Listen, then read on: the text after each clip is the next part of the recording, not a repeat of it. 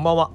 一つ一つの出会いを大切に座右の銘は一期一会、えー、千葉県は浦安市で美容師をしています。マモさんです。えーと、今日も、えー、マモさんのポッドキャストである、えー、ぜひお楽しみください。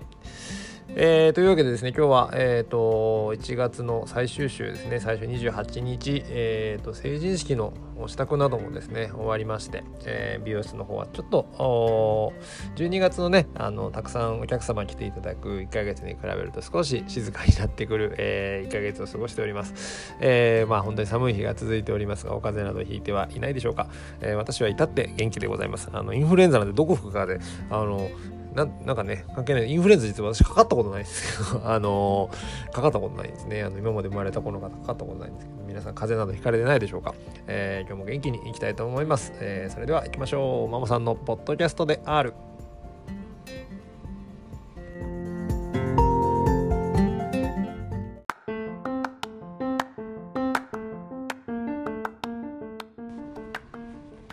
はい、というわけで、えーと、今月ですね、えーと、から始まりましたマモさんのポッドキャストであるということで、えー、なんとか、えー、4回目まで放送を持ちましたね、えー、よかったです、えー、途中で心折れることなく、え、収録することができてよかったなと思っております、え、というわけで今日のテーマはですね、えーと、今月1ヶ月かけてお送りしてきましたヒストリー・オブ・マモということで、えー、と私伊藤の自己紹介を兼ねて、えーとまあ、今までの、えー、40年と何がしかのその人生の歩みをちょっとあの自己紹介がてら、えー、ご紹介するっていう風な、えー、企画で1ヶ月お送りしてきたんですが今日は、えーと、なんと最終回、えー、最終回な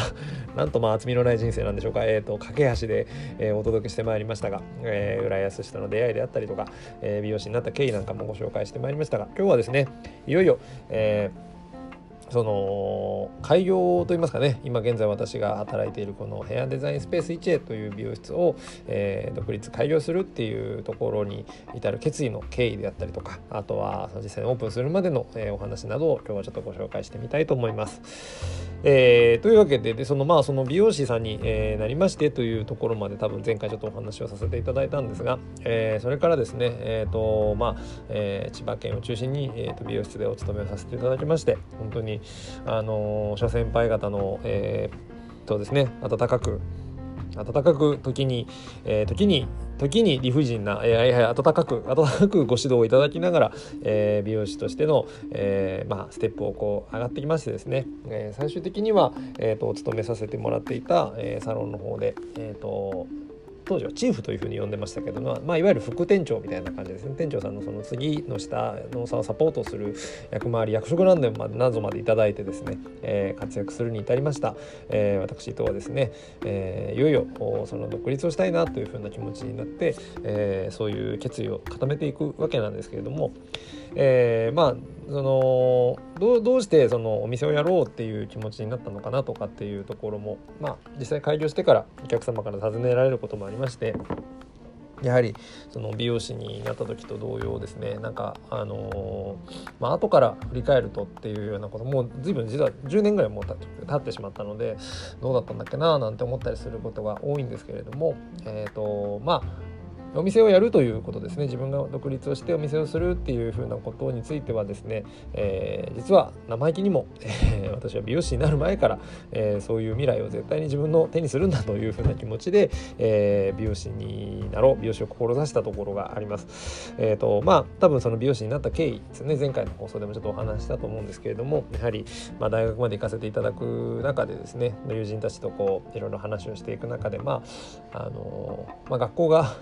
あのいわゆる独立自尊みたいな あのそんな何ていうんですかねそういうあの理念みたいなものを胸とする学校だったこともありましてあのやはり、まあ、自分の力というものをでその社会に貢献していくっていうことを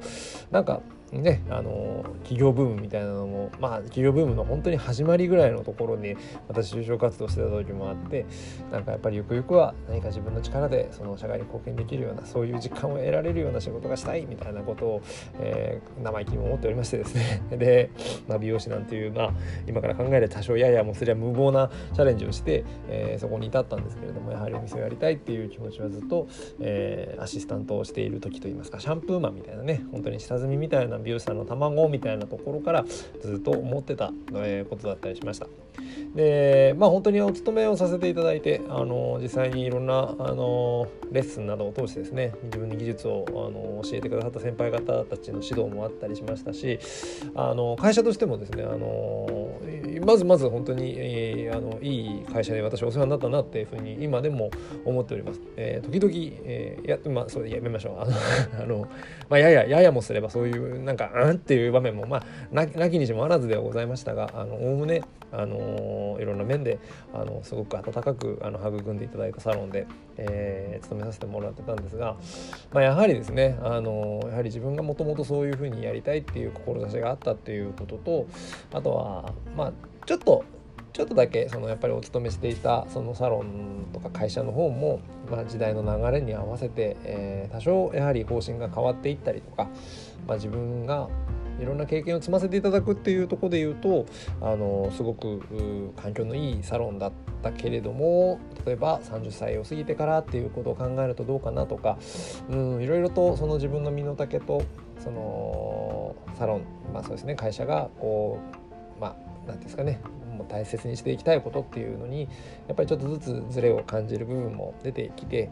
うん、いよいよそういう時期なんではないかなということで、えー、決意をするんですが。あのいかんせん私あのなんつったって生意気小僧の生意気盛り今もまあその生意気盛りのところだありましたのであの本当に一番最初にあの確か開業そのしたいのでそのもうなんならもう僕会社辞めますみたいなことをあの息巻いた時があったんですけれどもなんか懐かしいですね。本当多分まだお勤めして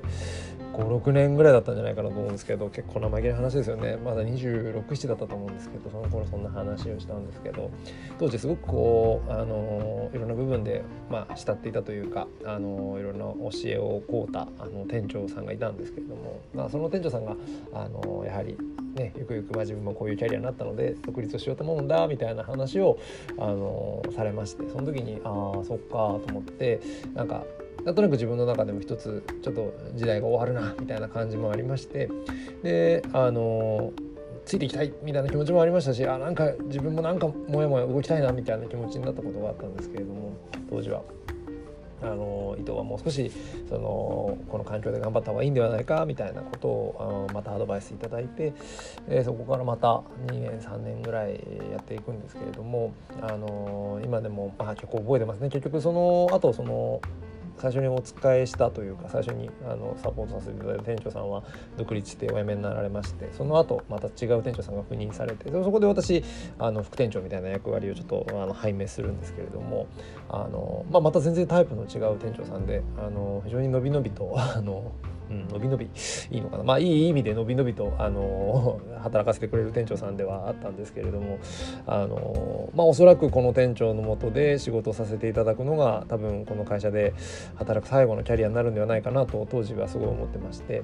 ちょっと少しあの焦焦ると言いますか30までにみたいななんかねよくございません？なんかそういうねあの30までにこうなりたいみたいな40までにみたいなのとかそういうなんかなんともえも言われる根拠もないなんかそういう焦りみたいなものもあってなんかそのままお勤めをしてたんですけれどもなんかおかげさまでそういう、まあ、お客様からの指示もたくさんいただけるようになってくる中でやっぱり自分でやりたいっていう気持ちが、えー、高まってきてで当時の店長にまあ本当結構一大決心でしたけれども、えー、と話をちょっと聞いていただきたいということでちょっとお話しさせてもらって。えー、まあ多分ね皆さんもご経験あるかなと思うんですが何にせよその会社を辞めるというふうな決断をするっていうのは本当になんかこうね所属の上長に伝える時というのは何とも胸がバクバク心臓バクバクみたいな感じがあるかなと思うんですけれどもあの私もその何て言うんですかね多分翌年の翌年度の多分新入社員の方たちの配属をまあ自分が抜けた分その回していただけたらいいなみたいな気持ちもあったのでちょっと早めにお伝えしようと思って多分前年の10月ぐらいに多分その店長その当時の店長さんにその気持ちを伝えたんですけれどもまあ、どんなリアクションになるのかなと思ってドキドキはしながら伝えたんですけれども、まあ、本当にあのおおらかな方だったのであのああそうなのかということで、えー、でその辞めて辞めてどうしたいんだっていうことでいや実は自分がその独立をしてお店をやりたいと思ってるんだということをそこで伝えるんですけれどもなんかそしたらあのそうかと、うん、まあでも本当2つ返事というかまあそういう部分を感じ取ってくださってたのかもしれないんですけれどもじゃあ早速そのまあなんて言ったんでしょう何店舗があってあの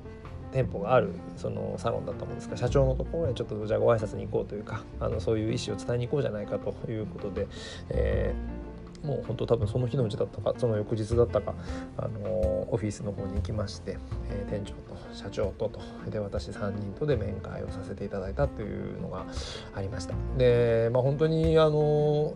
社長と呼ばれる方はもう本当に現場には立たれてない方だったんですけれども、まあ、ももう正直雲の上のような存在というか本当にリスペクトの対象だった、え、方でしたのでなんか実際こうそこでお話聞いていただいた時も本当になんかちょっと自分も なんかかなりこわばってたんじゃないのかなと思うんですけれどもあの、まあよくよくその意図を聞かれまして。あのどういう形でやりたいんだとかどういうふうに考えてるんだみたいなことを言われてお話をさせていただいたんですけれども。まあまああの結論から言うと非常に大変だぞというふうなことで覚悟をして心を決めてやりなさいよというふうなことをその時は伝えられまして、まあ、なんならばねその今所属している店舗というところで、えー、もう一花二花咲かせてからでもいいんではないかというような感じの示唆もあったんですけれどもあのやはり私の気持ちは変わらずにということで、えー、まあそういう方向に進んでいくってことになりました。なんか、えーと、あまり誰かに聞かせる話でもないんですけれどもなんか当時やっぱりそういう自分の中での人生の一大決心みたいなものだったのでなんかその話をやっぱ聞いてくださったあの当時の店長だったりとかあとはまあそのねお世話になった会社の社長とかっていうのは本当に今も頭が上がらないなというふうに思っています。で早速ですね、まあ、それでじゃあ結局じゃあ OK 分かったじゃあやめるということでその一応時期はこの辺でみたいな話まで進みましていやちょっとなと思ってあのー、当時私、あのー、もう実家からは離れてましたので実家の両親にあの早速電話をかけるわけですね、あのー、実はと。こういうこうこういうことで、えー、自分で店やろうとか会社辞めるんだっていうことで電話をしたんですけど、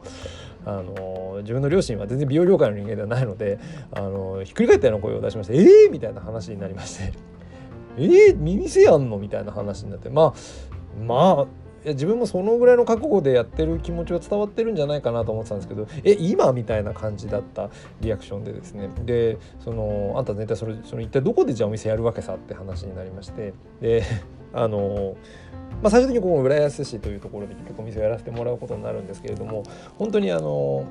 ね非常識と言われても仕方がないぐらいあの当時何にも何にも決まってなかったんですね本当に あの何にも決まってなくてあの物件を探すだなんてとんでもないというかただただその意思が固まったので自分でお店をやるんだっていう気持ちが固まったので報告をしたみたいな感じだったもんですから何にも決まってなくてただ退職日だけが決まったっていう状況だったもんですから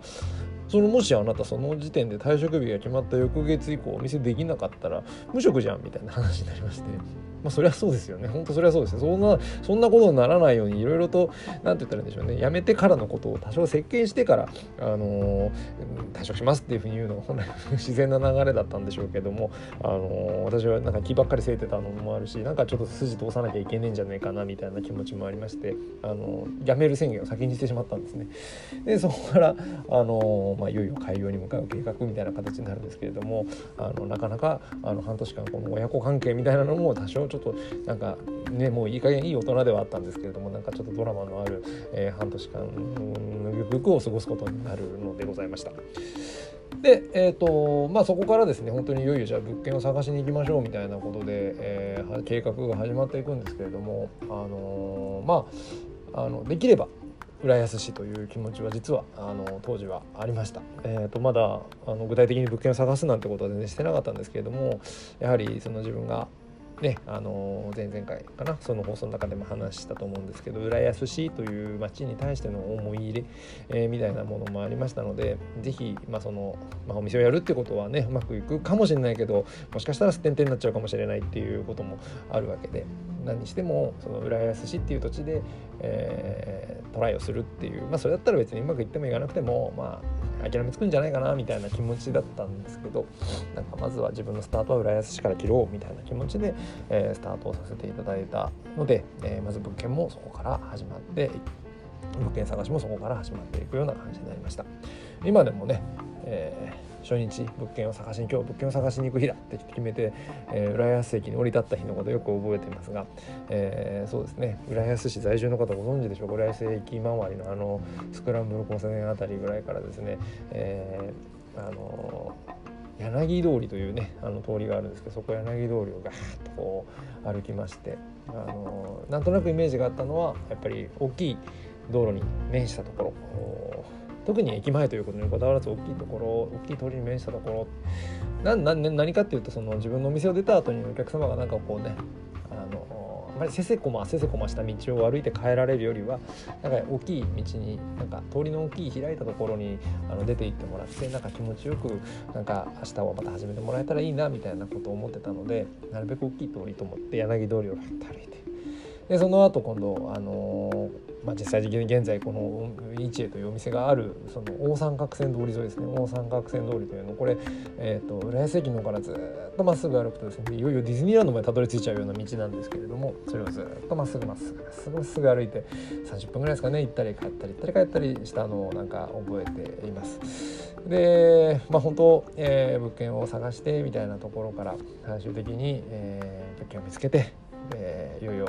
まあ、工事が始まってみたいな形から、えー、ゆくゆく、まあ5月ぐらいに、えー、5月30日ですかね、はい、あの開業するっていうふうな運びになるんですけれどもあの本当にあのあれですね開業を決意するっていうふうなことでまあその間いろんなあ人との出会いもありましたしいろんな方たちからのサポートもあって、まあ、会社に勤めた時とはまあまるで180度ぐらい世界が違うなんかあの時間が始まっていったんですけれども当時のことを懐かしく思いながらも、えー、今もあの時々ねやはりお店を運営していると、うん、ちょっとなかなかねうまくいかないななんて思うこともあったりするんですが当時のことを思い出したりしながらあの結構励みになったこともあったものです。えー、そんなこんなで、えー、まあそうですね開業の計画に中で、えまあ、いろいろ物件探しのことだったり、えー、お店の内装のデザインのことだったり、まあ、あとはね生々しい話ですけどもじゃあお店をじゃあ作るっていうのにああこんなにお金がかかるのかみたいなことだったり、えー、そんなエピソードも、えー、いろいろとあるんですけれどもそんなのもですねまた折を見てお話していけたらいいかなと思います。そんなこんなで、えー、店の開業2009年5月30日、えー、マモさんは当時30歳でしたね31歳もうすぐなるぞみたいなところだったんですけれども、えー、その時点で、えー、この浦安市というところで、えー、ヘアデザインスペース1へというサロンを開業するに至ったのでございます。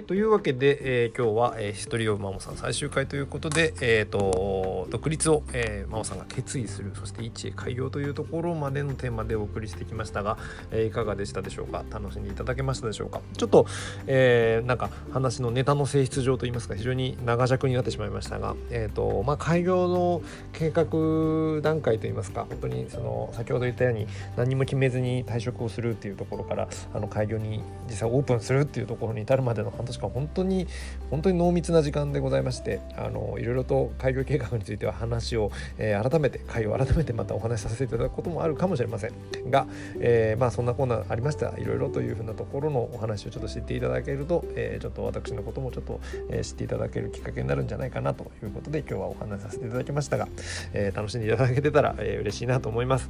えー、そんなおこんなで、え、ございますが、えーと、なんとか1ヶ月無事に、え、放送を終えることができました、えー、こちらのですねポッドキャャストマモさんのポッドキャストで R ではですね、えー、リスナーの皆様からの感想やご意見を、えー、LINE、えー、Twitter で募集しています。本当でもこれあれですよね回数重ねていくうちにあの引き入れいただいている方からのお声や LINE なんか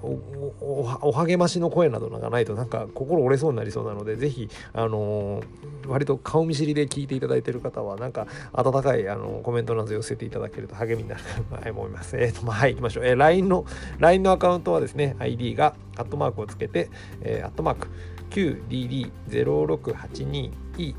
えーと、QDD はこれアルファベットですね。QDD0682E E はアルファベットの E ですね。まで、えー、なります。で Twitter のアカウントは、えー、ID がやはりアットマークをつけてアットマーク1へ1へアンダーバー090530までですね、えー、ちょっと長いんですけど、あのこちらの方でお寄せいただけましたら嬉しいです。一つよろしくお願いいたします。それでは、えー、今度また1週間後ですね、2月になりますね、えー、お会いしましょう。えそれまでお互いお元気で最後までお聴きいただいてありがとうございました。マモでした。